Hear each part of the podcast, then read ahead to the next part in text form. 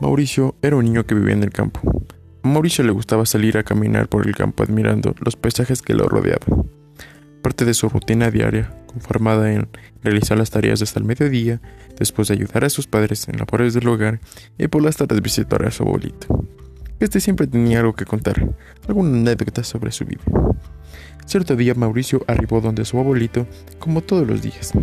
La parte que más le encantaba era mirar y caminar mirando los paisajes que se encontraban durante el viaje. Cuando llegó a la casa de su abuelito, tocó la puerta y dijo, ¿Cómo te va, Beguambra? Ay, algo cansado. Ya sabes, esa subida de arriba me mata como siempre. ¿Y tú cómo estás? Ay, más o menos, mijo.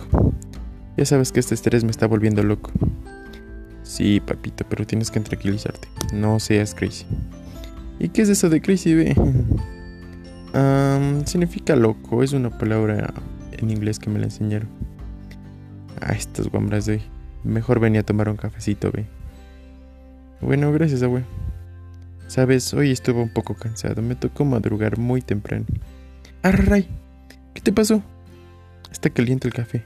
Sopla, sopla, ve, no seas mucho. Ah, cierto, usted dijo que me iba a contar una historia. Cierto, mijo. A ver, ponte cómodo. Verás, esto me pasó a mí hace mucho tiempo atrás. Se trata sobre un monstruo. No lo veía hace mucho tiempo. Y sabes qué? Apareció ayer en mis sueños. Y me dijo que venía por ti. No me molestes, papito. cálmate, mijo, cálmate, solo es un sueño. Mejor vete rápido, que ya es tarde y capaz te un solo chéveres. Gracias, a por el café. Al regreso a su casa, miró al cielo. Vio la luna grande siguiéndola, sintiendo miradas. Chet, dijo.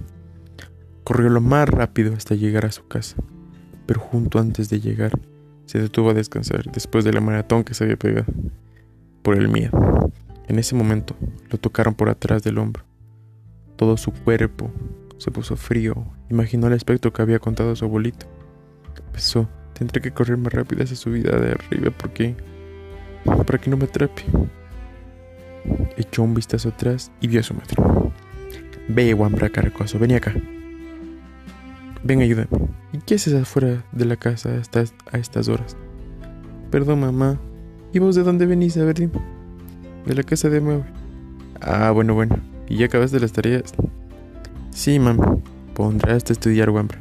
No me vendrás de aquí otra vez con esas malas notas. Que ahí mismo te parto el hocico. Llama. Mauricio se olvidó del tema del monstruo. Merendó con su familia. Todo chévere.